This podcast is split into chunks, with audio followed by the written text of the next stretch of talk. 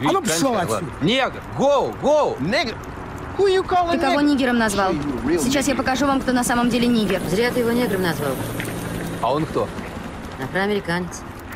А какая разница? Нигер это для них ругательство обидное. Да меня в школе так учили. В Китае живут китайцы, в Германии немцы, в этом в Израиле евреи, в Африке негры.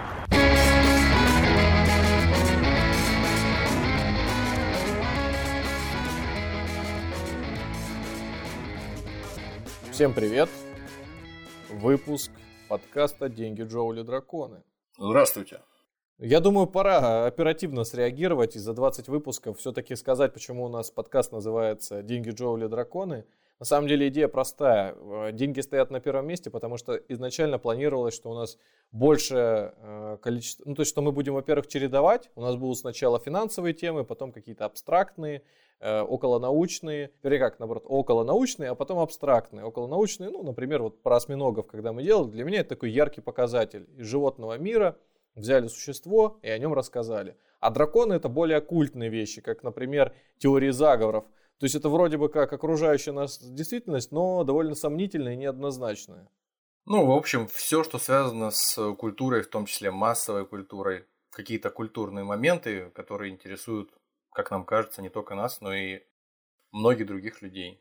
Сегодняшний выпуск не будет исключением, потому что мы продолжаем традицию. У нас в прошлый раз был финансовый, а, про коррупцию.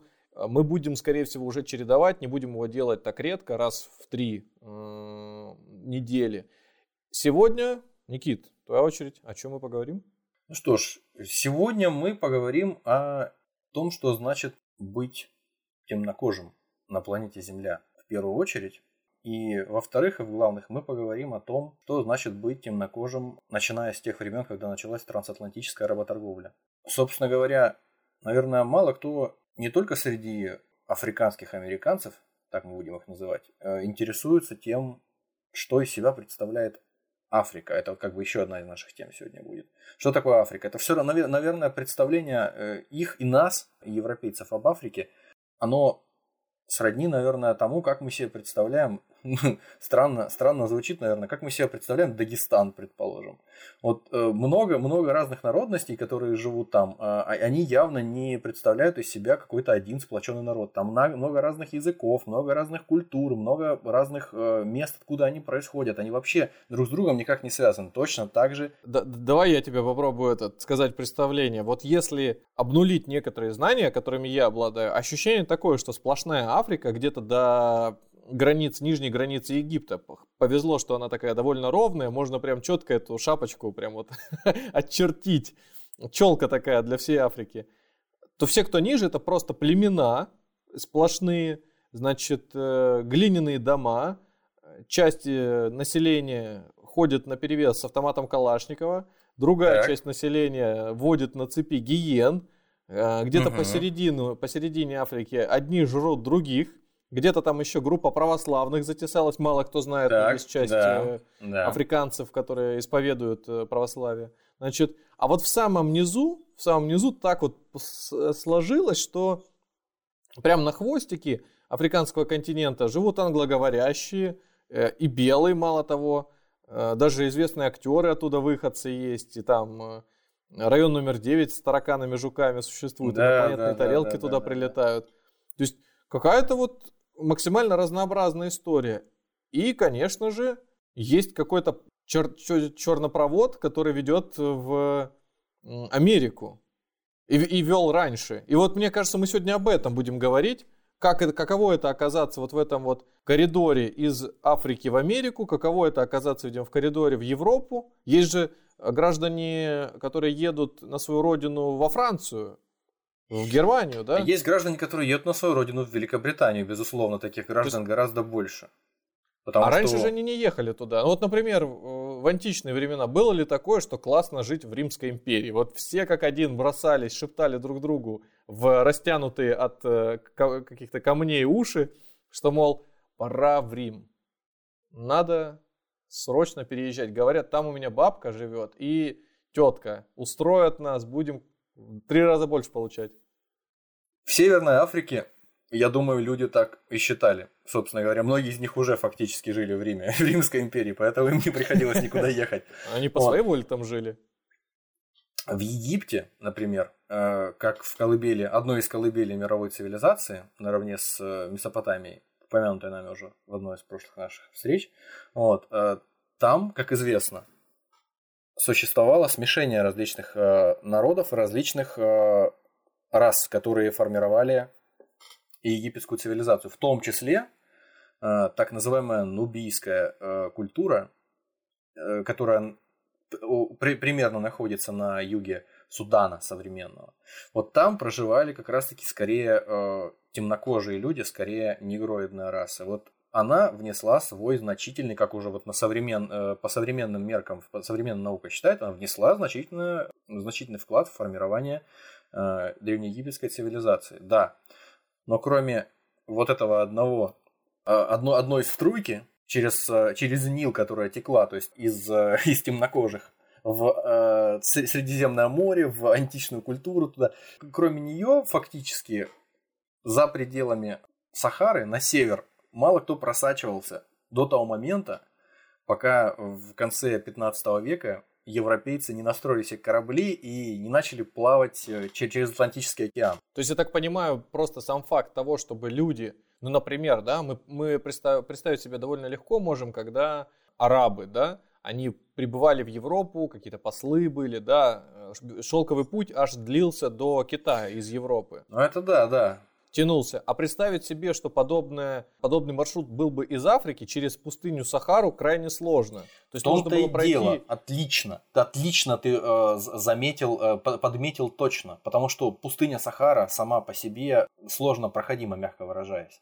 И поэтому люди, которые живут за ее пределами, южнее пустыни Сахара, это скорее люди, которые живут фактически как в другой вселенной, ну, на, на момент, э, на момент античной цивилизации. Горизонт событий такой. Я говорю, их разделяет Да, горизонт они, событий. они, такой. они живут, они живут, да, э, по ту сторону черной дыры, то есть не, простите, черной.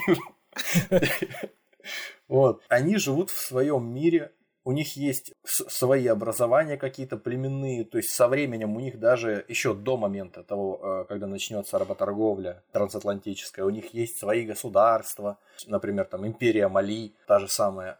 Но а- они до того момента, когда мы начинаем говорить о трансатлантической работорговле, они как бы не, не сказать, что очень контактируют с европейской цивилизацией в том смысле, хотя бы в негативном смысле, о котором мы сегодня хотим поговорить.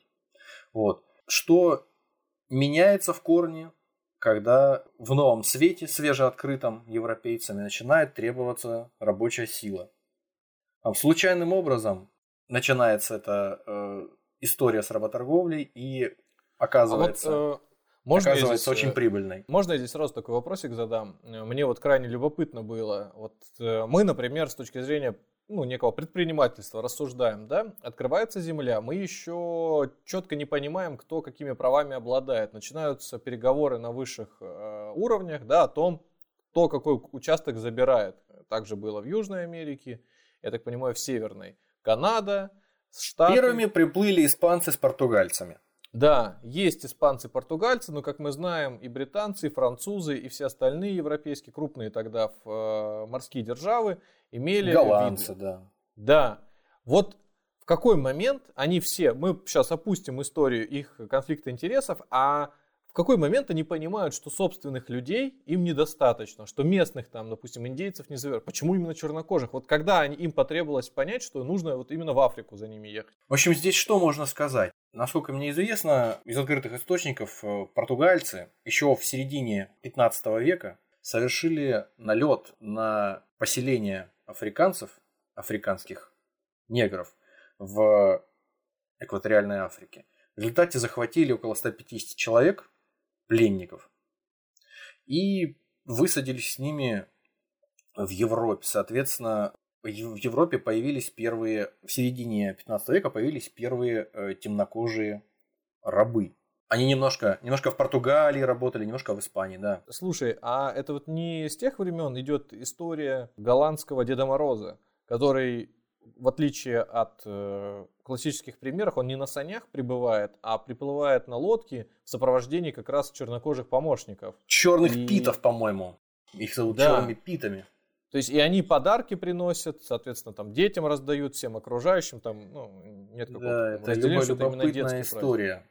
То есть получается, что вот, наверное, да, при, привезли идею как раз дешевой рабочей силы голландцы в Европу, подарили такое понимание, что там есть свободные люди, не совсем понимающие, отдающие себе отчет, что с ними будет дальше, да, и готовые вот отправиться в такое вот. Вот здесь, вот здесь мы и касаемся, вот здесь мы и касаемся вот того скользкого момента, почему, когда э, заходит разговор о том, что нужно обрабатывать там большие э, территории пассивных площадей, добывать какие-нибудь полезные ископаемые, как изначально вот э, темнокожих привезли в Испанию, в Португалию там. Для этого серебро, по-моему, не добывали в Португалии. Почему не решили, допустим, там европейцев использовать, своих собственных граждан использовать на плантациях? Ну, потому что они же, они же христиане, они люди наши, христианские, как можно их порабощать, своих собственных сограждан, да еще и единоверцев. Приехали в Новый Свет, в Новом Свете, а, соответственно, разнообразные племена коренного населения. Коренное население, во-первых, живет очень долго на территории, во-вторых, живет большими э, группами, говорит на одном языке, имеет общую культуру, самосознание имеет.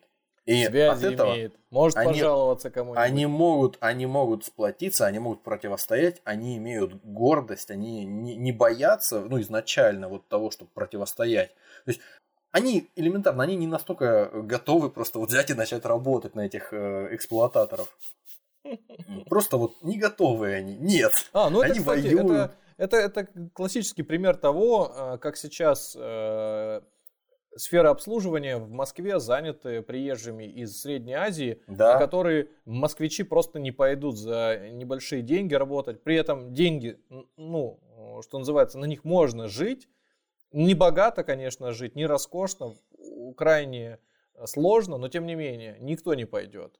И тут, получается, такую же нишу занимали, может быть, и принудительно, да? Да, и вот здесь мы вспоминаем о том, откуда появилось такое представление о людях с черной кожей, то есть у э, европейцев, которые их захватили в плен. То есть это, насколько я могу судить, коренится еще в, современ- в современной античности, э, в сознании европейцев через посредство богини ночи Никты, э, которая связана со всем темным, черным, со всевозможными там э, с, тос- тоской, со смертью, с печалью, со сном, со всем мрачным. То есть вот эти вот все вещи философские и психологические у людей, связанные с черным, с темным, они все вызывают некомфор- дискомфорт какой-то, они все связаны с временем суток, в которое э, человеку то есть некомфортно вообще находиться э, где-нибудь в открытой местности. То есть человек не приспособлен к тому, чтобы Ну, э, как минимум, а, действовать ночью там.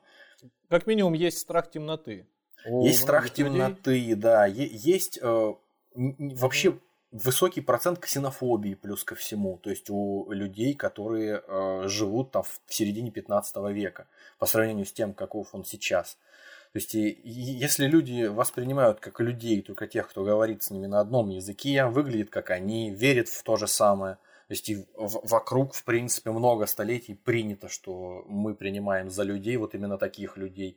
И определенные совершенно кри- критерии есть. То когда мы видим вот непонятно кого, людей, вроде как тоже людей, карикатуру на себя, эффект зловещей долины испытываем, вроде как похожи на нас, но кожа черная, не понимают по-нашему, в Бога в нашего не верят и, и вообще как-то странно себя ведут. И когда их выхватывают с их насиженных мест, когда их малыми партиями выдергивают из разных племен, собирают в кучу, они не умеют, не, не могут друг с другом объясниться толком, а, они разных культур абсолютно люди.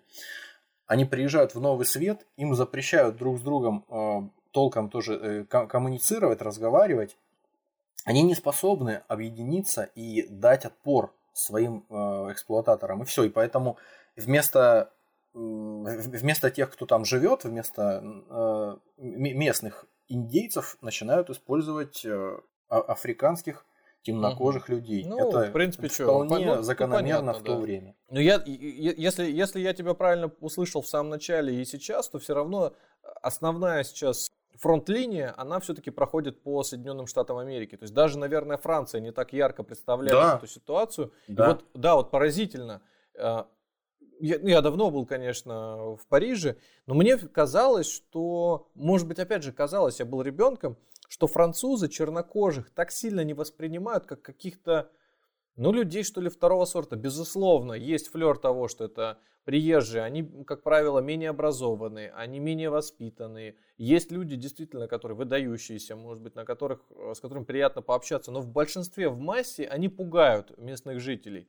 В, в Штатах же, но при этом они готовы с ними жить. Районы, жилые, там, в школу ходят. Есть какая-то сегрегация, конечно, небольшая. Ну, но в слушай, Штатах в Штатах совершенно полярная история. И вот, наверное, да, все-таки об этом стоит поговорить. Да, возможно. И к этому мы, конечно, сейчас и подойдем. Собственно говоря, в Европе, в европейской э, философской мысли, скажем так, э, начиная с самых высот ее, с Гегеля, идет представление культивируется, то есть с таких людей, как Гегель, основополагающая такая вершина философии, а, отец э, логического мышления, логического метода. То есть этот человек, вот, да, нравственный ориентир, морально-нравственный, интеллектуальный, он э, не признает за темнокожими людьми ни культуры, ни цивилизации, ни истории. То есть их вообще для него не существует. Он так об этом в открытую и э, говорит. Он признавал наличие культуры и какого-то исторического процесса только у тех людей, которые жили в Северной Африке. То есть фактически это светлокожие люди. То есть угу. те, кто населяет Египет, Судан, Тунис, э, Марокко, Алжир. Но тех людей, которые продавались в рабство, собственно, в то время уже активно вполне, он их просто за людей не считает и отказывает им в том, чтобы считаться личностями какими-то. То есть это уже о многом говорит. Но больше, по большей части нас интересуют все-таки те вещи, которые происходили между белыми и черными людьми в Соединенных Штатах Америки, точнее в тех колониях Великобритании, которые потом стали Соединенными Штатами Америки. Откуда идет восприятие темнокожих людей так, так, так, такими, какими их воспринимали плантаторы, работорговцы и большая часть, что уж там греха таить, большая часть э, жителей там, Соединенных Штатов Америки, например, и тех э, европейцев, которые возили их, торговали ими в Новый Свет и неплохо на этом зарабатывали. Откуда это представление о них как о неполноценных людях в лучшем случае, а в худшем вообще не людях? Сам Томас Джефферсон, третий президент США, один из отцов-основателей США, как известно, у него э, есть такая работа «Записки о штате Вирджиния» 1785, если не ошибаюсь. Вот там он говорит э, как раз-таки открытым текстом о том, что Черные уступают белым в интеллекте, в абстрактном мышлении, в воле, фантазии. И фантазия у них приземленная, совершенно реалистичная. Они дают белым 100 очков при этом в отношении эмоций, подражания, чувствительности, выносливости, гибкости. То есть негры, они в его представлении такие Мне вот кажется, если ты продолжишь, а... мне кажется, если ты продолжишь э, сейчас этот ряд, нас просто закроют уже.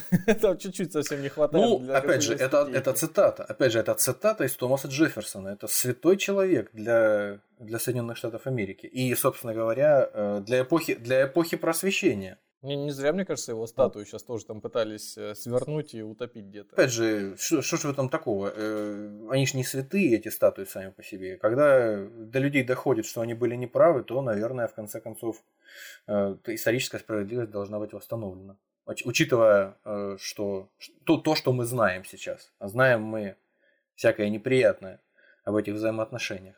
В общем, по мнению Джефферсона, афроамериканцы – нынешние, а, а тогда чернокожие рабы, они не склонны к размышлениям, интеллектуальной деятельности, они слабовольны, легко подавляема их воля, белыми подчиняема себе. Зато они хороши в абстрактных искусствах, философии, вернее, прошу прощения, зато они хороши в э, музыке, в танцах, в изобразительном искусстве.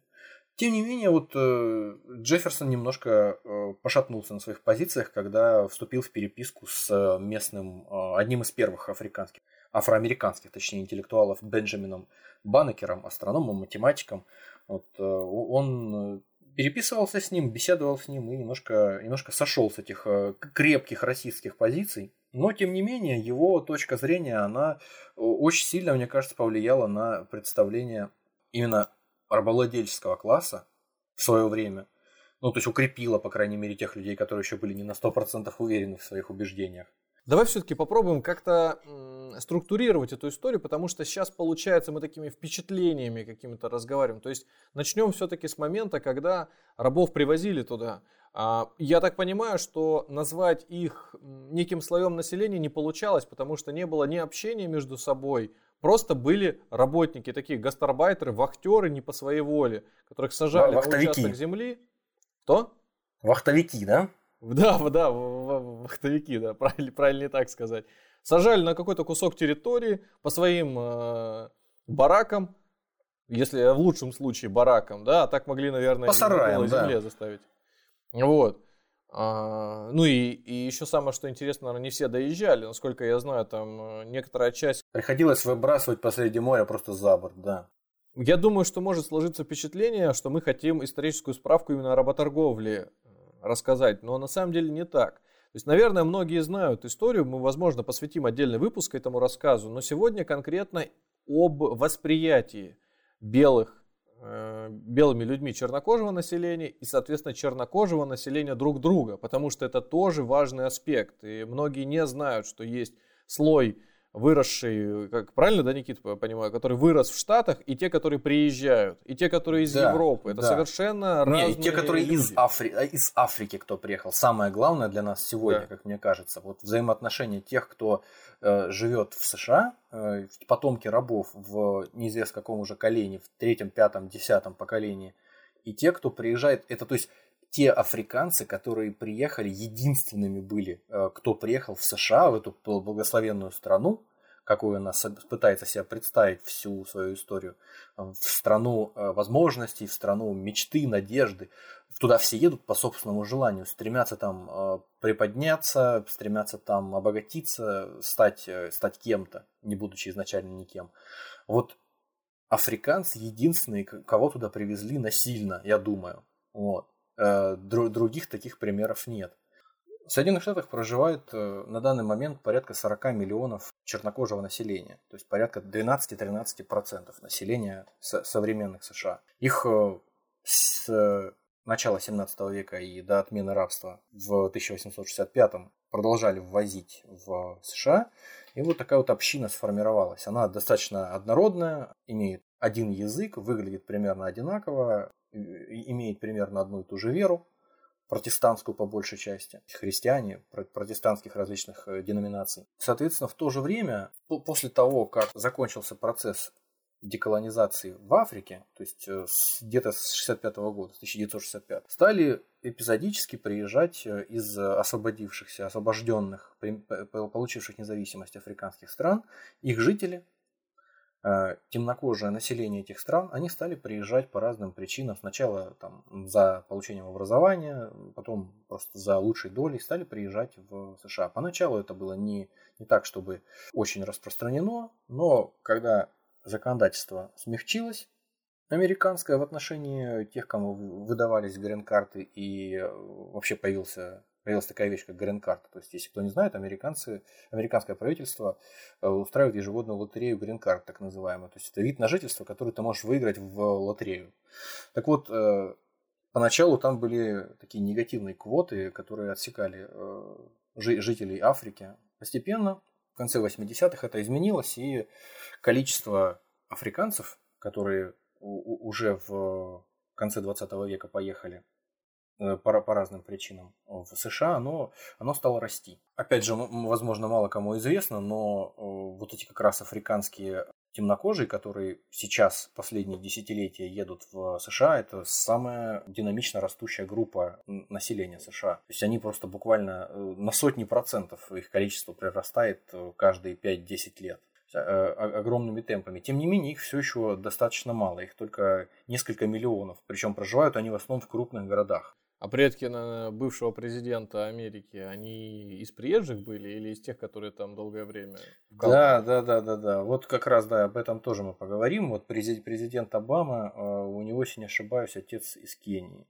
А, то есть у него, да, действительно а, предки из, из Африки, то есть он как раз относится к вот этой категории людей, то есть потомок во втором поколении вот тех самых африканцев. А, приезжих, самостоятельно приезжих. Уч, учиться, mm да, которые приехали самостоятельно по, по доброй воле. 95% африканцев, которые вот приезжают в США в последнее время самостоятельно по собственному желанию, это городские жители, а, которые живут в крупных городах, в Нью-Йорке, в Вашингтоне. Мало кому известно, что мигранты из Африки составляют нынче одну из а, самых, если не самую образованную прослойку населения в США. Почему? Потому что мигрируют в США, как правило, люди с э, высоким уровнем образования. Инженеры, всевозможные врачи, то есть э, какие-то люди с специальностями в сфере IT. Они едут для того, чтобы найти работу, соответствующую их уровню образования и, или повысить уровень своей зарплаты в соответствии с теми странами, кто не едут.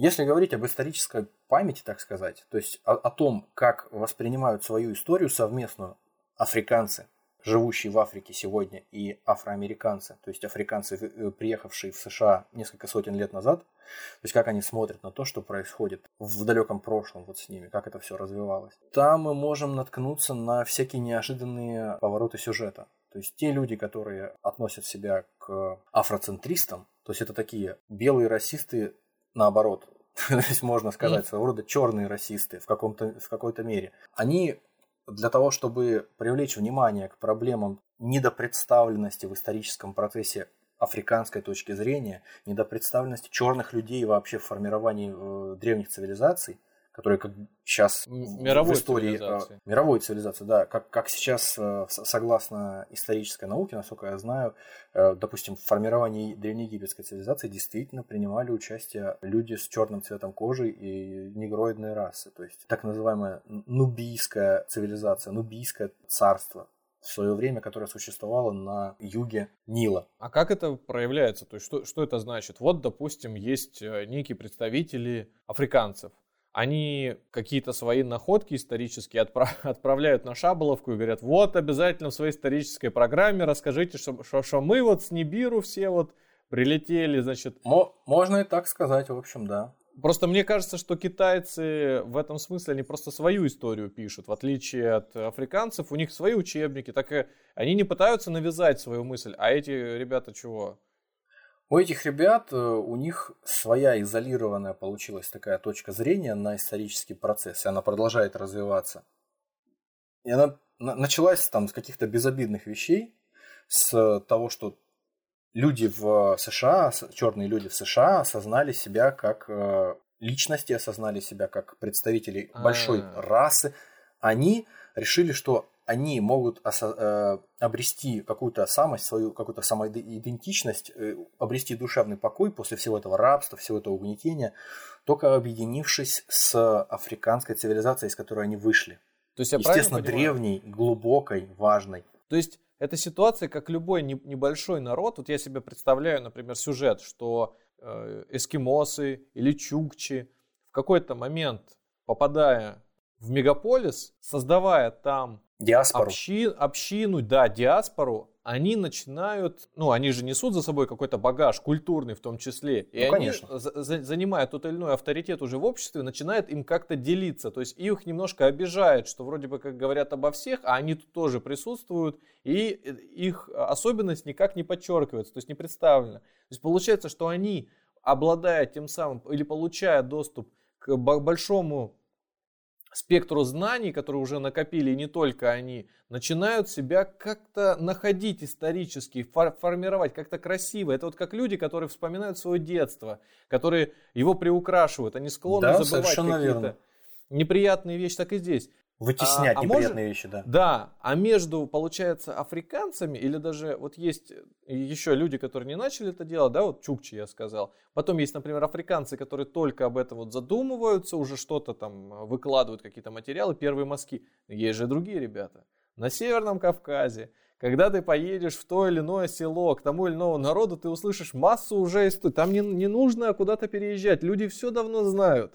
Ну и в ковчег там, да, построили и все остальное. Все-таки все-таки стоит здесь оговориться, что когда мы говорим о каких-то малых народах, которые, может быть, из-за какой-то обиды, так называемого ресентимента, пытаются себе выдумать э, какую-то глубокую историю и э, древнюю культуру, это да, это распространенная история, но далеко не каждый народ, далеко не каждая раса, далеко не каждая этническая какая-то общность находилась в таких условиях, в которых находились э, чернокожие из Африки несколько, ну, скажем так, 250 лет на территории Северной Америки. То есть я, конечно, могу тут привести пример, что наш собственный народ, мой собственный народ, тоже находился в крепостном рабстве фактически столько же времени, фактически в это же самое время, что и, и а, африканские темнокожие обрел независимость, да, свободу своего рода. Ну, то есть, опять же, тоже не полную, как и они, но, опять же, в нашей ситуации народ все было какой? немножко...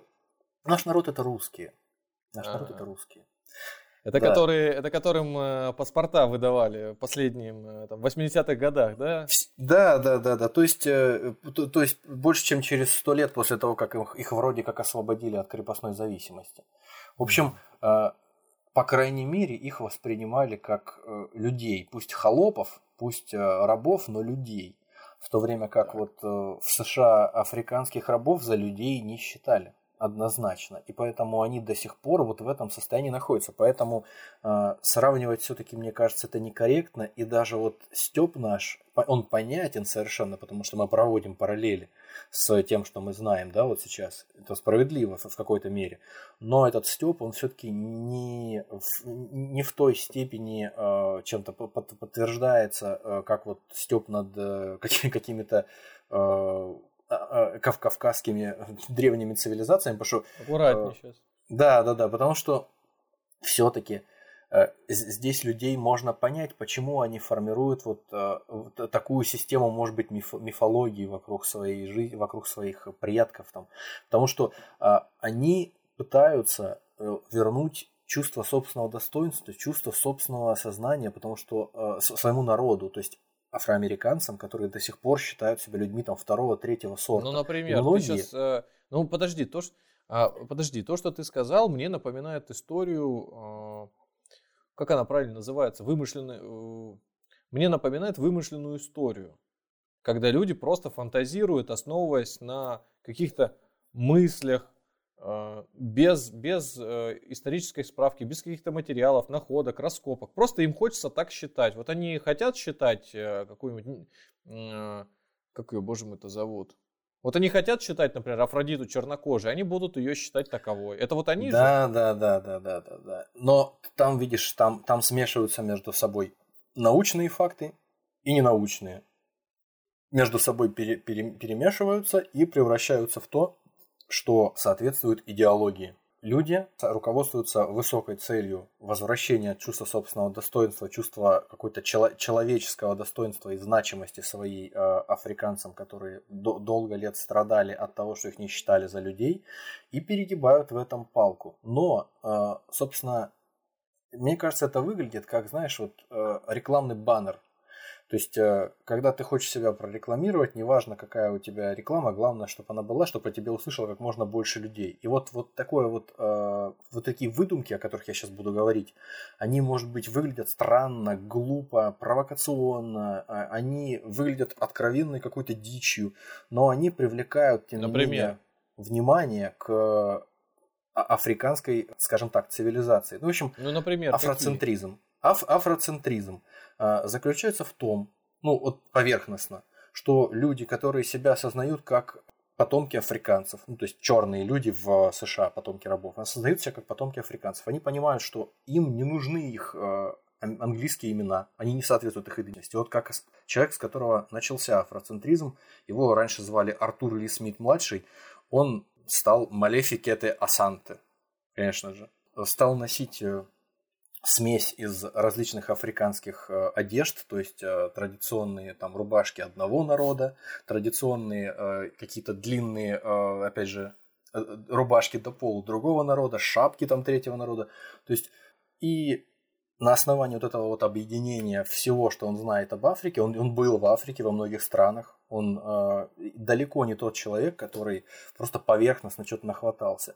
Он это, такое ощущение, что он это сознательно делает. И вот он начинает наравне со своими, вместе со своими учениками, он начинает рассказывать, вот, с нашей точки зрения, конечно, небылицы всякие, о том, что и Цезарь, и Клеопатра, и царица Савская, и, соответственно, все пророки древних иудеев, Моисей, Авраам, все они были, конечно же, темнокожими, само собой. Плюс все технологии, которые сейчас э, существуют, которые, и, и даже те, которых не существует а, а, на, на данный момент, они были в доколониальное время изобретены в Африке. Просто подлые э, белые это все дело скрыли, или же обманом все это выкрали, подделали, подтасовали историю. Но опять же, это, конечно, смешно звучит. Подожди, это звучит так, как будто бы мы сейчас только что нашли исходники э, канала Netflix который просто склонен заменять всех классических светлокожих персонажей на вот э, представителей Ну, видишь, не, не Африки. на пустом месте возникает, возможно, с перегибанием палки эта вся история. Ну да, вот, допустим, та же история про Ваканду и про Черную Пантеру, персонаж, если кто не знает, есть вселенная комиксов Marvel. Вот там есть персонаж Черная Пантера и есть э, город в Африке, из которого он происходит. Город Ваканда. Это вот такой волшебный город, в котором живут самые умные на планете Земля Волшебный город, ты так сказал, как будто там колдуны на метлах летают. Ну, то есть у них, ну, по большому счету, да. Хогвартс для чернокожих. Каждая, э, как мы знаем, каждая достаточно развитая технология э, неотличима от магии. Так у них такие технологии, что они на магию для нас похожи. То есть люди максимально развитые в техническом плане живут там где-то где то в Африке. Кто-то говорит, чудо-город, чудо-город, Ваканда. Да, город Ваканда. И вот это история, это история про Ваканду, история про Черную Пантеру, про сильного независимого темнокожего героя. Она появилась как раз в те времена, в 60-е, в 66-м, когда э, происходила активная борьба за права, э, гражданские права темнокожих в США, когда она уже практически завершилась. Тогда как раз проповедовал Мартин Лютер Кинг, Малкольм Икс, э, Анджел Дэвис, все вот эти люди, которых э, много кто, о которых много кто слышал. Но, собственно, это все не случайные, не случайные вещи в культуре появлялись. Мне кажется, вот интереснее, интереснее даже вот выкладки э, теория некого Леонарда Джеффриса, радикального тоже афроцентриста, который выдвинул теорию меланина, так называемую, в соответствии с которой чернокожие, которых он называл людьми солнца, превосходство имеют большое подавляющее над людьми льда, то есть над белыми. Жестокие и воинственные люди льда, они противопоставляют, противопоставляются великодушным, добрым людям солнца. А, радикальные различия между людьми льда и людьми солнца заключаются в том, что, смешно, люди льда слишком долго жили в пещерах, стали жестокими вот, и воинственными, и индивидуалистами стали а в то время как люди Солнца, вот они такие все э, добрые, общительные и великодушные. В соответствии с этой теорией, конечно, антинаучной, недостаток меланина в мозге у человека, у, у, у черного человека, конечно, избыток меланина в мозге, и поэтому у него интеллект гораздо выше. А у белого человека меланина в мозге, конечно, гораздо меньше, и поэтому у него э, интеллект такой узконаправленный, технический, технический. Вот. И, в общем, он всячески э, превзойден черными людьми. Тем не менее, конечно, меланина в мозге у белых и у черных одинаково, если что. То есть можно также сказать, что, например, черные коты умнее рыжих котов.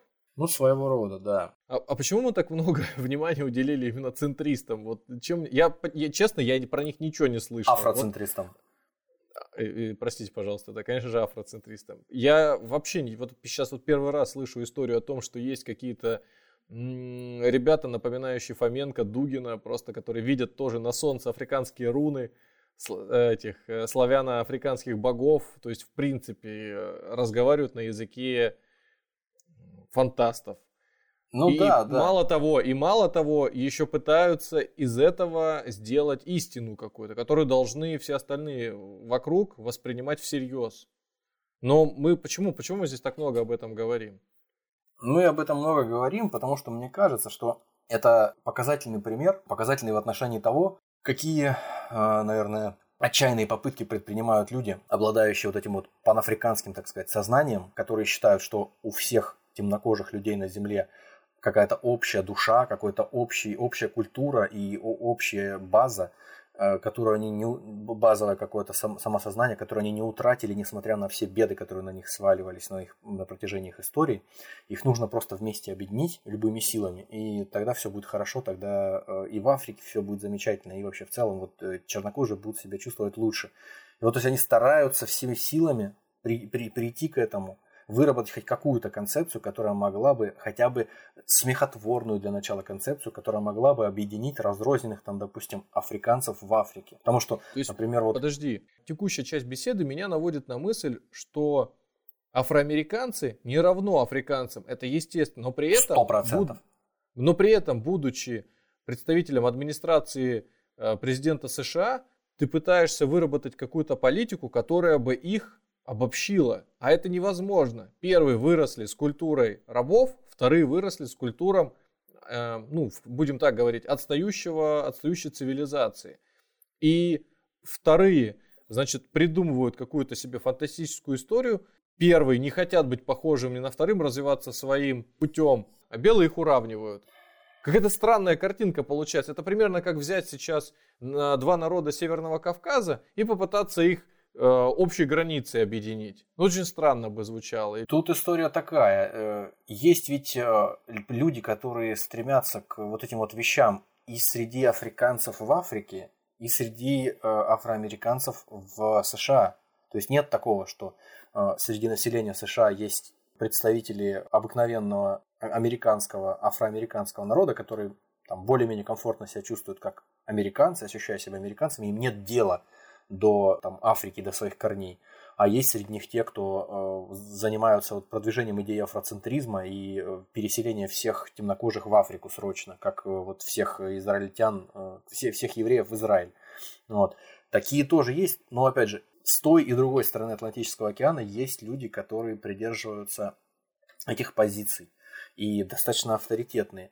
Собственно говоря, есть такие люди, но это не значит, что их позиция, их э, вот такая вот идеалистическая какая-то картина мира, что она э, хотя бы какое-то имеет отношение к реальности. То есть им много чего хочется, но фактически, когда мы видим вот, э, столкновение на одной и той же земле одной части африканского населения, свежеприбывшего, и того населения африканского, которое уже стало афроамериканцами, мы видим, что им не сойтись вместе. Пока что, по крайней мере, вот не сойтись.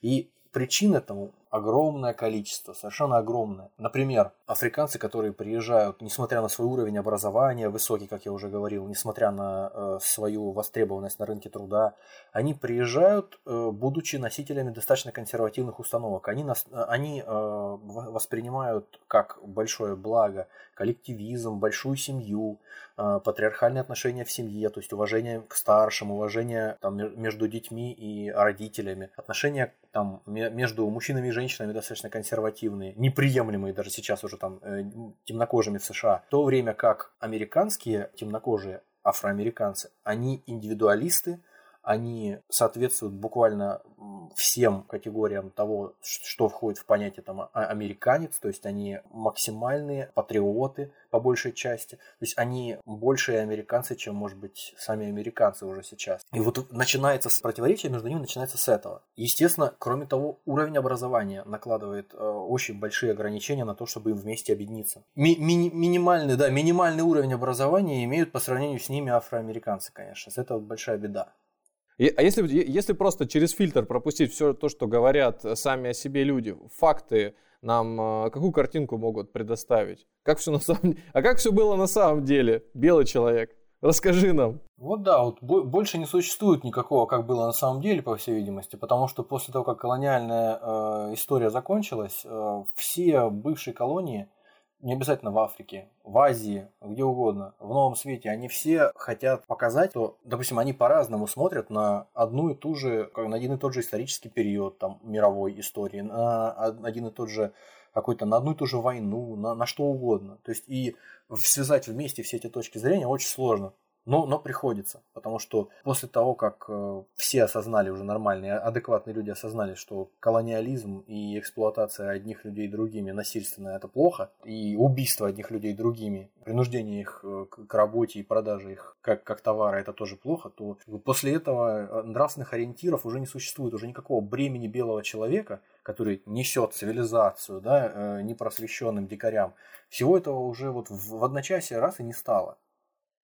То есть э, все уже хотят теперь, африканцы не исключение, свою собственную э, точку зрения продвигать на историю. Но есть определенные этапы, опять же, продолжая разговоры, есть определенные этапы, которые прошла африканская история, которые можно бегло пробежать. То есть там уже нет таких развесистых клюкв, как доисторическая Африка, которую мы сейчас вот прошли. По крайней мере, чтобы составилась картинка, можно пробежать буквально по чуть-чуть по ним. Что мы, что мы знаем о Африки до работорговли и колониализма, мы можем точно сказать, что вот выкладки, некоторые из выкладок афроцентристов, они действительно соответствуют реальности исторической, то есть действительно в формировании египетской цивилизации, древнеегипетской, принимали участие представители а, африканской расы. Действительно, да, никаких вопросов. Вот и, кроме того, естественно, существовали до колониального времени до 15 века существовали достаточно развитые цивилизации на территории Африки, Западной Африки, такие цивилизации, как Мали, например, ну, по традиции называют империя Мали.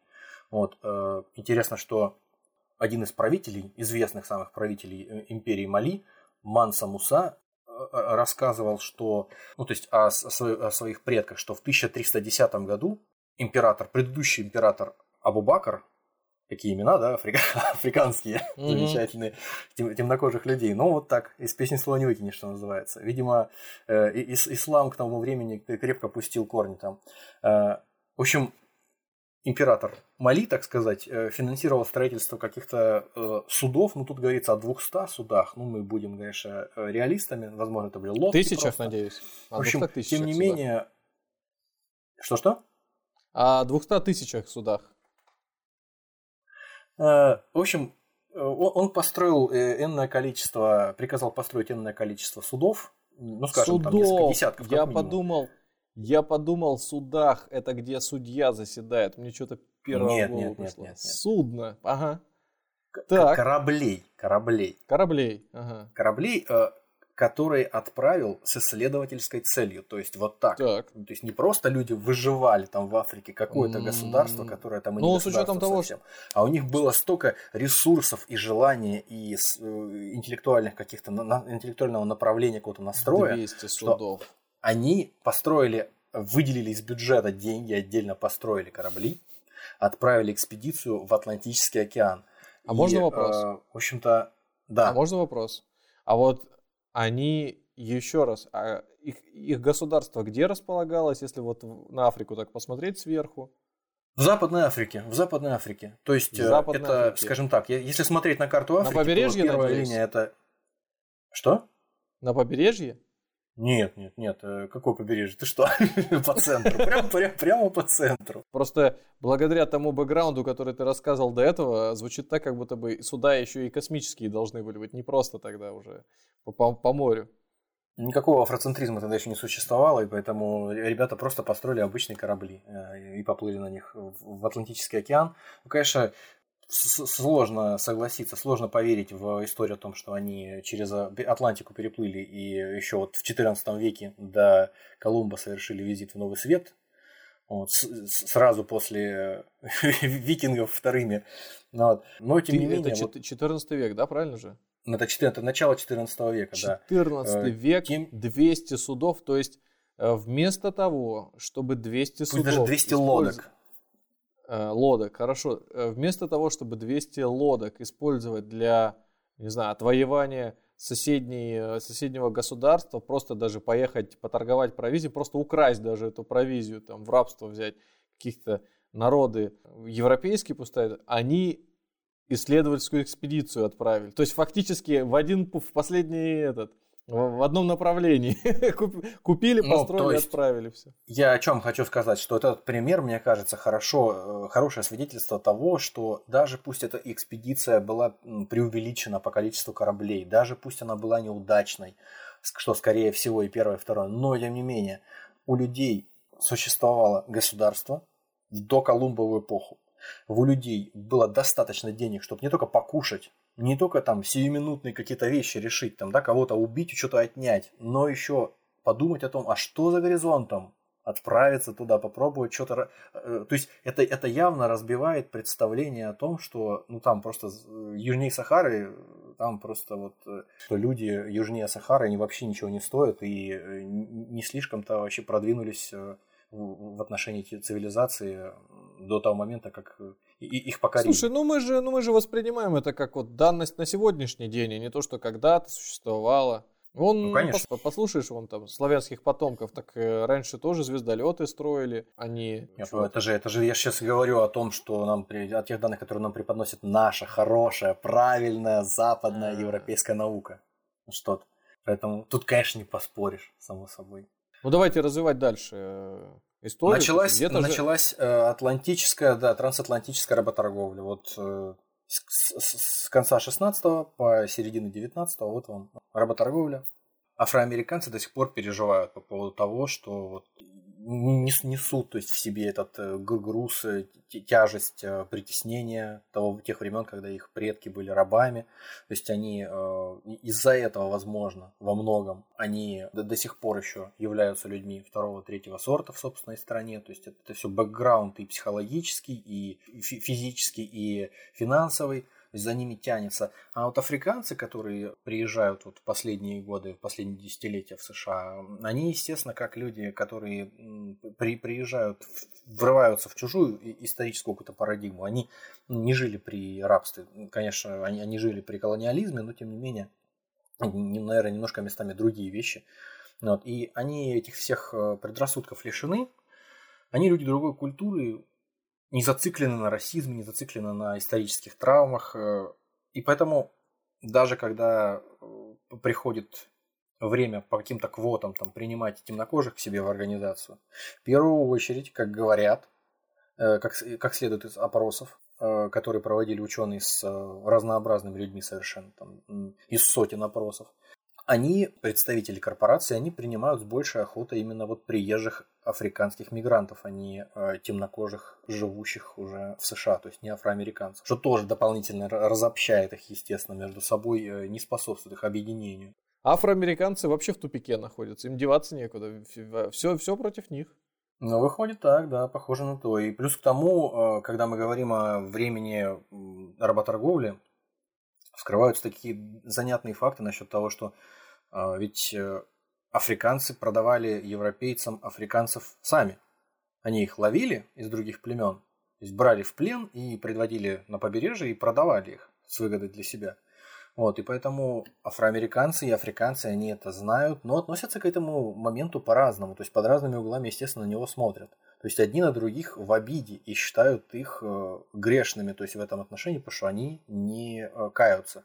То есть нет такого, что Африканский союз, объединяющий все 55 стран Африки, чтобы он объединился и принес извинения, что, ребята, да, мы виноваты, мы э, готовы признать, как, хотя бы признать. Никто уже не говорит, что там что-то платили, какие-то репарации, только там с Африки будет что-то, какую-то плату брать. Чем? Вот. Хотя бы извинитесь. Вот. Но этого тоже не происходит. Это там вызывает только тот факт, что там начинают люди оскорбляться в Африке и говорить, что как вы смеете, кто-то там даже отрицает это. Куда-нибудь, за, за что не зацепись, везде постоянно у людей возникают какие-то э, разногласия при взгляде на, на самые коренные, на самые важные моменты в их истории совместной. То есть они вот даже здесь оказываются по разные стороны баррикад, африканцы и афроамериканцы. Да что там говорить. То есть, то есть вот даже если, э, даже если касаться там Барака Обамы, предположим, да, вот когда была его избирательная кампания, когда его выбрали, э, демократы начали говорить о том, что вот наконец-то и вообще какие-то из э, темнокожих жителей США начали говорить, что да, наконец-то мы избрали чернокожего президента, все замечательно, у нас меняется российская повестка, наконец-то, расистская повестка, наконец-то меняется, уходит в прошлое, а, соответственно, была большая прослойка людей, именно афроамериканцев, которые говорили, что, вы знаете, это все хорошо, но ведь Барак Обама, он же, э, он же во втором поколении только э, американец, то есть у него папа приехал из Африки, но он недостаточно негр, он недостаточно черный для того, чтобы представлять всех страдальцев э, бывших рабов. То есть ну, он не понимает, о чем мы говорим, он не понимает наших, нашей боли, наших нужд и чаяний. То есть если поддерживать, то поддерживали в первую очередь его стопроцентно афроамериканскую жену Мишель. То есть ей на сто процентов доверяют и поддерживают, и поддерживали по сравнению с, с ним, с Бараком. Получается, что их семейная пара хорошее олицетворение и первой стороны, и второй, да, тех, кто да. Тех, кого привезли, и тех, кого привезли, и тех, кто приехал. Да, возможность э, как-то найти точки соприкосновения. Но опять же, они представители как раз э, образованного высшего среднего класса, скажем так. И то есть э, очень сложно представить, чтобы вот каждый, каждый африканец в моменте получил там высшее образование и смог осознать хотя бы вот историческую какую-то подоплеку того, на, на чем стоит строить отношения с аф африканцами. Вот это, это, это сложно до сих пор. То есть этому много, много всяких э, причин, как, как видно из того, что мы сказали уже к данному моменту, то есть за какой бы участок, э, за какой бы кусок э, совместной африканской истории африканцев и афроамериканцев мы не взялись бы, везде мы видим, что у них возникают противоречия в современности, то есть во взглядах на эти э, моменты истории, причем на самые важные моменты в их общей истории. И это, это продолжается и дальше. И когда мы говорим о колониализме в Африке и борьбе против него, то есть африканцы воспринимают его как свою гордость, потому что после окончания колониальной борьбы они получили независимые государства, они получили свободу, пусть и бедность, но тем не менее свободу афроамериканцы смотрят на все вопросы, э, связанные с борьбой темнокожих людей за свои права через призму расы. То есть для них нет никакой э, этничной, э, этнической составляющей. То есть для них нет борьбы отдельно ЮАР за свою независимость. Для них нет отдельно борьбы там Сомали за, за какую-то независимость или какой-то еще другой страны. Для них есть борьба черных против белых, борьба черных против угнетателей. И вот это тоже один из э, основополагающих принципов, на которых э, основывается разделение между ними. То есть э, они воспринимают изначально темнокожие, судя по тем данным, которые у меня имеются, они воспринимают в массе Африку и африканцев и то, что там происходит, как все-таки один народ, как черных людей. И они искренне не понимают, а руководствуясь собственным опытом, они искренне не понимают, почему вы же все одинаковые, вы же все темнокожие, так. почему вы не объединитесь в один народ там у себя в Африке? Это же очень просто вам взять и объединиться, как у нас. Почему вы белые, почему все европейцы возьмете? Да, да, да, да. Это как вот у нас бы прилетели какие-то инопланетяне и сказали, слушайте, ну вы же все вот, вот на евразийском континенте, вот на куске Евразии, где живут вот более-менее белые на одно лицо. Возьмите все, объединитесь в одно государство. Ну вам что, вы что-то воюете друг с другом, что-то делите, ну это же смешно просто, ребят.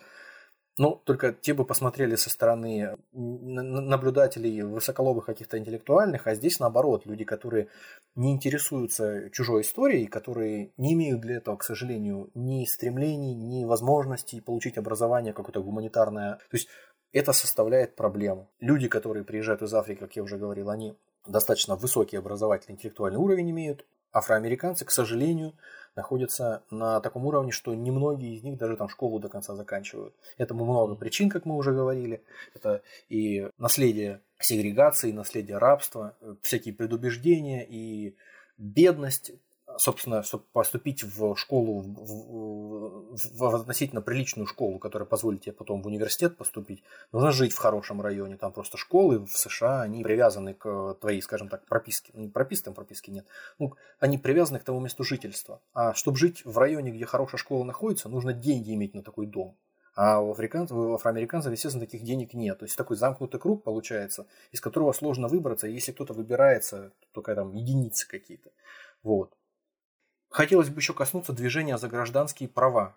Такая тоже вот знаковая, мне кажется, очень вещь. Э, теперь уже не на африканском континенте, а в Северной Америке. То есть, э, естественно, в большей, по большей части в массе американские э, темнокожие люди, они понимают, что по сравнению с тем, что происходило на территории США до отмены рабства, до более того, до 60-х годов 20 века, то есть до борьбы за права, которая закончилась более-менее успешно, хотя бы формально.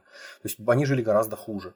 Но, тем не менее, они воспринимают свое положение сейчас все равно как достаточно плачевное. При этом всех афроамериканцев, афроамериканцы же считают э, героическими потомками тех, кто боролся за независимость, за, кто боролся за права черных в США, и они очень ревностно э, придерживаются политики отстаивания своего первенства в этом отношении. То есть, когда приезжают африканцы и пытаются воспользоваться, как кажется, афроамериканцам вот этими плодами незаслуженно, плодами свободы, равенства, э, хотя бы формального белых с черными, это все стараются пресечь афроамериканцы даже на самом низком уровне, на самом э, вот, простом, примитивном. Вот, например, хорошие, мне кажется, примеры в этом отношении.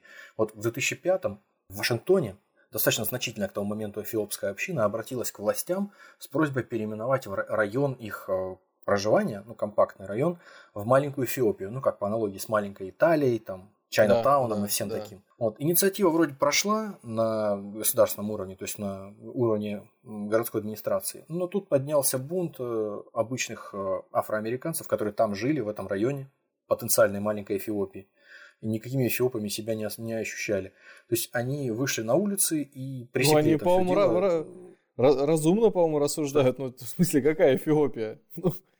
Ну, то есть, да, люди приехали, всего лишь там пару магазинов открыли, ну, поселились, пожили там 10 лет, и вот они уже все, они уже район э, нарекли маленькой Эфиопией. Это, это все очень странно и смешно. И второй пример тоже такой занятный, мне кажется, вот даже по собственному, по, по названию города, в котором он происходит, Филадельфия, в Филадельфии это происходило, и Чикаго. То есть город Филадельфия с греческого переводится как братская дружба, братская любовь.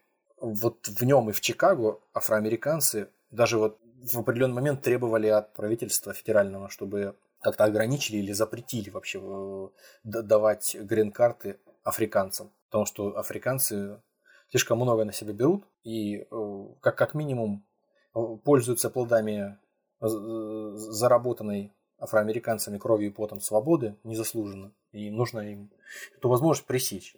Соответственно, заканчивая эту историческую справку, долгую и изнурительную, хотелось бы два слова сказать о борьбе с апартеидом в ЮАР. То есть, когда так. борьба с апартеидом закончилась, когда черные пришли к власти, когда Нельсон Мандела стал во главе государства Южноафриканская республика, естественно, все темнокожие люди на планете отнеслись к этому как к победе, к большой победе, как, но только, опять же, все это разделило их э, в конечном итоге э, как людей, смотрящих на, на ситуацию с разных углов, с разных точек зрения. То есть африканцы смотрели на эту историю как на окончание, наконец-то, колониальной истории Африки. То есть это последняя страна, насколько я помню, которая в 1994 году освободилась от белой власти, от колониальной зависимости. А афроамериканцы посмотрели на это, естественно, тоже как на прекрасное, э, на прекрасное событие, на прекрасный момент, но который иллюстрирует борьбу, глобальную всемирную борьбу черных за свою независимость против белых узурпаторов. Вроде как формально похожие подходы, но разделяющие между собой тех людей, которые живут на территории США. У меня в голове появился такой большой э, объем информации после твоего рассказа, что вроде как и должно быть простое решение, которое объединит и тех, и других. Одновременно с этим может быть решение не то, чтобы объединять, ну просто разделить как-то, объяснить, что вот одним нравится первое, другим нравится второе, просто вкусовщина какая-то. Одни себя относят, не знаю, там, к африканцам, другие относят себя к жителям современной Америки, да и все правы, и первые, и вторые. Почему возникает конфликт и спор? Я думаю, что это такая битва за влияние. То есть первым хочется больше на себя притянуть внимание, они обижены тем, как поступили с их предками, а вторые э, не понимают, зачем их тоже на, а, отодвигают на третий план, когда они просто приехали, приехали работать, приехали там, зарабатывать деньги. То есть какая-то э, симбиоз одновременно и зависти, и э, ущерба, который понесли и при этом неравных. Очень сложная ситуация. Вот она кажется вроде простой, но в то же время сложная. Ну, это вот э, когда мы переносим вот эту точку зрения, которая отчасти в каких-то процентах, наверное, или процентных долях от общей массы э, вот этих 12% населения США, афроамериканцев, э, естественно, имеет место, имеет быть.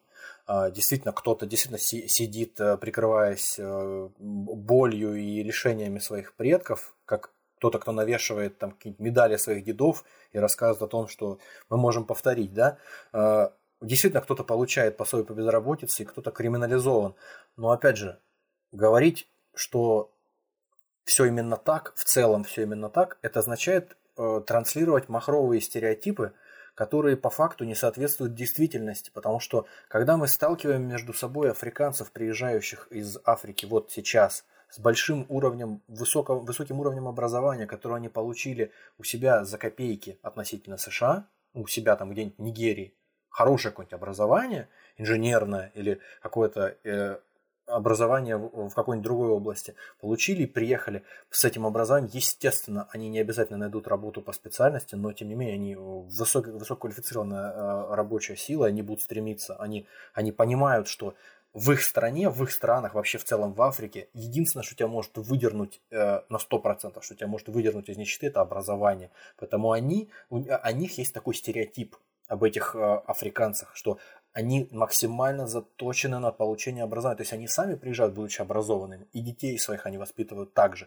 Плюс к тому, несмотря на то, что они похожи внешне, как две капли воды, на афроамериканцев, они не имеют их боли, они не имеют их э, бэкграунда психологического и вообще физического, фактического. Поэтому а, к ним нет, к ним не ставятся такие планки, такие, такие рамки вот, э, социальные, которые стоят в обществе, в котором живут афроамериканцы. То есть у них поколениями, поколениями с тех пор, когда они были во, во, во времена сегрегации, в общем-то, фактически на положении полуживотных до сих пор, несмотря, ну, то есть до тех пор, э, пока не наступила победа в этой борьбе в 60-х, поколениями длится бедность, поколениями длится какой-то стеклянный потолок, который ограничивает им возможности для того, чтобы развиваться, для того, чтобы получать образование, для того, чтобы э, просто финансово быть способными к, к этому образованию. То есть люди, которые бедны, естественно, они криминализованы.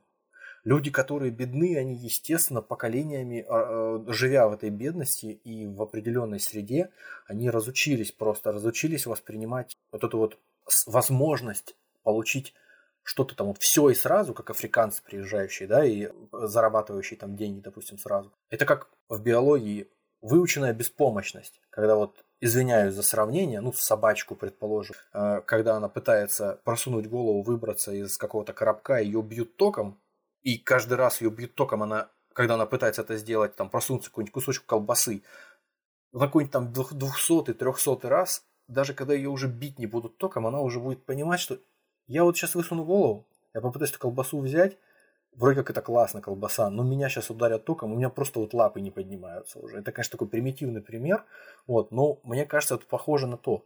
И причем самое интересное, что вот такие вот, вот такого рода, как я сейчас озвучил стереотипы, они существуют и в том, и в ином направлении. То есть, с одной стороны, африканцы считают афроамериканцев людьми, которые, у которых есть некий вот такой рабский бэкграунд, который мешает им, который утратил, э, заставил их утратить страстность, какую-то стремление к какому-то изменению обстоятельств своего существования, сделал их вот такими вот безвольными и слабовольными какими-то криминализованными нытиками там и все такое, что само по себе неправда по большей части. Так самое главное, что и в обратную сторону это работает. То есть африканцы, когда приезжают, афроамериканцы смотрят на них, опять же, от незнания. Э, контекста, от незнания того, что вообще происходит в Африке, они представляют себе, вот особенно малообразованные афроамериканцы, представляют себе людей, которые живут в Африке, ну, то есть, смотря новости, видишь там голод, там война, ну, то есть, всякую чернуху всегда показывают, они представляют себе этих людей, как приехавших из места, где людей едят, где все ходят голышом, где э, с копьями в лучшем случае носятся, и очень удивляются, что там кто-то на самолетах летает, что там кто в университетах учится. И плюс к тому, э, они в, э, относятся к ним с пренебрежением. Ищут возможность хотя бы по, по мелочи как-то э, пренебрежительно к ним относиться. Во-первых, потому что мы-то граждане великой страны, а вы граждане какого-то третьего мира говенного. И вы не можете этот третий мир, несмотря на то, что ты вот конкретный Барак Обама, ты э, сын там э, интеллектуала, сам интеллектуал, учишься, все, молодец, красавчик, сделал карьеру, но Африка-то твоя – она вот как была в заднице, так и осталась. И вот в глобальной этой заднице она находится потому, что вы после своей колониальной зависимости, вы все вот лишились вот этой вот страсти, лишились этого вот стремления э, к независимости, к, зараб... к стремлению к изменению какой-то ситуации. То есть вот то же самое фактически. Они считают друг друга разными людьми, считают друг друга разными народами, представителями разных культур, несмотря на то, что похожи, но очень друг на друга. Но тем не менее предъявляют буквально зеркальные друг другу претензии всякие. И одни с другими не хотят ассоциироваться, потому что в противном случае на них отобразится вот этот вот бэкграунд бандитский, какой-то криминогенный, бэкграунд каких-то людей, которые не хотят ничего делать, которые живут на пособие и, и ноют по поводу того, что их там притесняют, а другие не хотят, парадоксально, ассоциироваться с, аф, с, афри, с, афри, с африканцами, аф, афроамериканцы не хотят ассоциироваться с африканцами, смешиваться, потому что э, есть якобы интересная такая вот история, что, мол, в США человек воспринимается в зависимости от того, иммигрант, ну как бы страна иммигрантов, воспринимается человек в зависимости от того, то есть его ранжир какой-то ранг, насколько э, развита его страна. Если приезжают люди из вообще самой грязной страны, э, в которой там неизвестно что там, эпидемии и, и смерти, и, и война, то и сами они тоже имеют э, такой недостаток уважения со стороны окружающих. Ну, это такая... Есть такой стереотип. И поэтому кому-то из живущих в США темнокожих не хочется с ними ассоциироваться, смешиваться. То есть, получается, по тем или иным причинам они делают все возможное, чтобы быть разъединенными и дальше. Несмотря на, то, на те усилия, которые предпринимают вот все афроцентристы, все гарвиисты, все э, деятели э, возрождения негритянского, объединения африканского народа. То есть это, конечно, к сожалению, пока выглядит как утопия все на основании того, что мы сейчас делаем видит точнее. Сама по себе тема кажется простой. Ну да, услышали о том, как э, чернокожие живут в Африке, как африканцы приезжают, но при этом как они укладываются вот в настолько свободном обществе с еще... Это как... Это практически история, как, как, как евреи, которые жили бы на, на Мадагаскаре. Востоке и, и приехали бы еще жертвы Холокоста. Вот как-то уж, уживающиеся между собой. Очень сложная вообще история. Очень сложно представить себе, как распределять ответственность перед ними, а, если ты себя с позиции виноватого чувствуешь, или с позиции должного, там, может быть, каким-то образом. Не, непростая история. Я думаю, что тем, кто нас сейчас слушает, если эта тема, конечно, показалась актуальной, интересной, попробуйте, может быть, высказать свое мнение на этот счет. Потому что мне, мне, мне до сих пор у меня нет ответа. То есть я думаю, что само по себе это явление это пережиток. Это, а, оно пройдет. То есть два, наверное, через два поколения будут гораздо меньше это воспринимать. Наверное, уживутся. Это естественный ход событий, который должен был случиться, потому что, ну, такое массовое явление, притеснение одного цвета кожи другим не может пройти незаметно. Но хорошо, что есть прецедент, когда этот притесняемый цвет кожи жил себе преспокойно, и вот он сейчас показывает, что можно не то чтобы не обращать внимания на эти вещи, но можно приехать вообще с нулем, не жить в Штатах, не знать языка, приехать и начинать вести дела, зарабатывать деньги, строить карьеру и даже становиться президентом. Парадоксальная история, но она есть. И она показывает пример, наверное, тем, кто живет сейчас, и показывает одновременно пример тем, кто приезжает со светлым цветом кожи в любую другую страну развитую и говорит о том, как можно развиваться и жить. Короче, мы пришли к тому, что если ты усердный, ловкий, умелый, то благополучие тебя зовет. Напоследок, что хотелось бы добавить еще. Любопытная, на мой взгляд, история, которая уже, я думаю, к и, и так переполнившейся копилке примеров, э, доказывающих, насколько непростая э, история а, объединяет между собой две части африканского народа. То есть это история о том, как после поездки вновь избранного президента Барака Обамы в Африку с дружеским визитом участились, э, распространились такие, как бы стали модными такие поездки у людей, которые способны на это потратить деньги, у которых есть деньги на это, у афроамериканцев, как такие э, путешествия, возвращения к корням своеобразные. Специальные турфирмы стали заниматься пое... Э, организацией поездок афроамериканцев, которые прилетали в Африку, и для них устраивали, ну, до сих пор, в общем-то, это происходит, для них устраивают э, всевозможные экскурсии, э, представления, связанные с традиционной африканской культурой, опять же, африканской культурой, не разделяя ее на культуры разных африканских народов, потому что те, кто прилетают с этими визитами э, к корням, они, как правило, все-таки еще не разбираются, какие конкретно корни у них у самих. То есть и самое, наверное, печальное в этом, что люди с открытым сердцем, несмотря на то, что будучи достаточно невежественными э, в отношении истории, они с открытым сердцем едут как им кажется, к своим дальним родственникам для того, чтобы слиться с ними в братских объятиях, а на них довольно практично зарабатывают а, африканцы, потому что для них эти люди это просто иностранцы, по большому счету. Для них они не то чтобы братья или там родственники какие-то, они просто иностранцы, богатые, немножко со странностями, которые готовы потратить деньги и увидеть какое-то утрированное, упрощенное, примитивное представление о том, как на самом деле, как им кажется, выглядит Африка и африканская культура.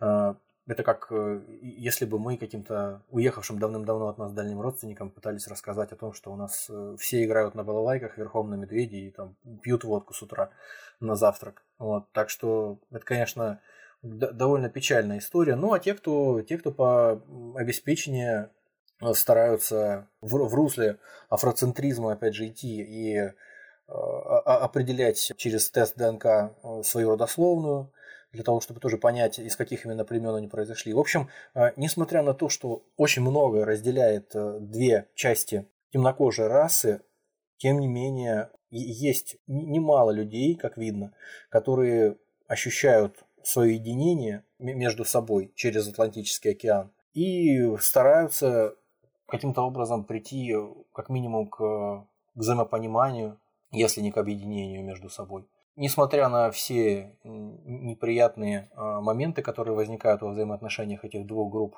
афри- афроамериканцев и африканцев, это дает наверное, какую-то надежду на, на будущее, как ты справедливо заметил. То есть какое-то количество поколений спустя, я думаю, что все, все должно наладиться. На этом, пожалуй, больше нечего сказать. Если добрались до этого момента, спасибо вам большое. Если вам понравилось то, что мы делаем – Подпишитесь на той платформе, где слушаете. У нас на сегодня все. Всем спасибо, пока. Спасибо, пока.